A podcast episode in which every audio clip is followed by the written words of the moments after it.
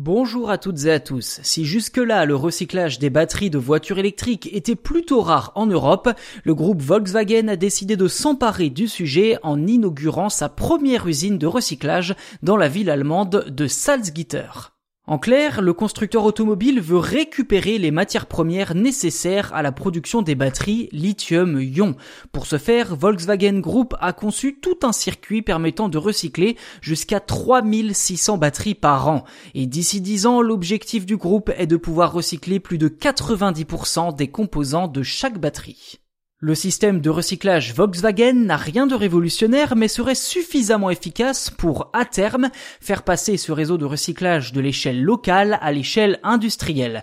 D'un point de vue technique, chaque batterie est analysée avant recyclage afin de déterminer s'il lui reste suffisamment de puissance pour bénéficier d'une seconde vie. Les composants sont ensuite broyés en granules puis séchés, un processus qui permet notamment de générer de l'aluminium, du cuivre, du plastique et de la poudre noire. Cette poudre noire contient des métaux et minéraux indispensables à la réalisation de nouvelles batteries comme le fameux lithium ou encore le nickel, manganèse, cobalt et graphite. Il ne reste plus qu'à tous les séparer grâce à l'hydrométallurgie, une technique à base d'eau.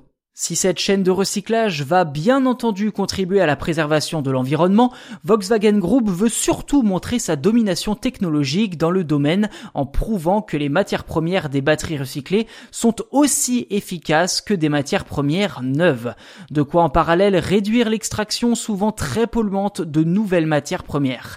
De plus, le groupe assure que les matériaux récupérés seront utilisés pour produire des batteries neuves, que ce soit pour les voitures ou pour d'autres objets. Volkswagen estime que son système de recyclage devrait permettre d'économiser près d'une tonne et demie de CO2 par batterie.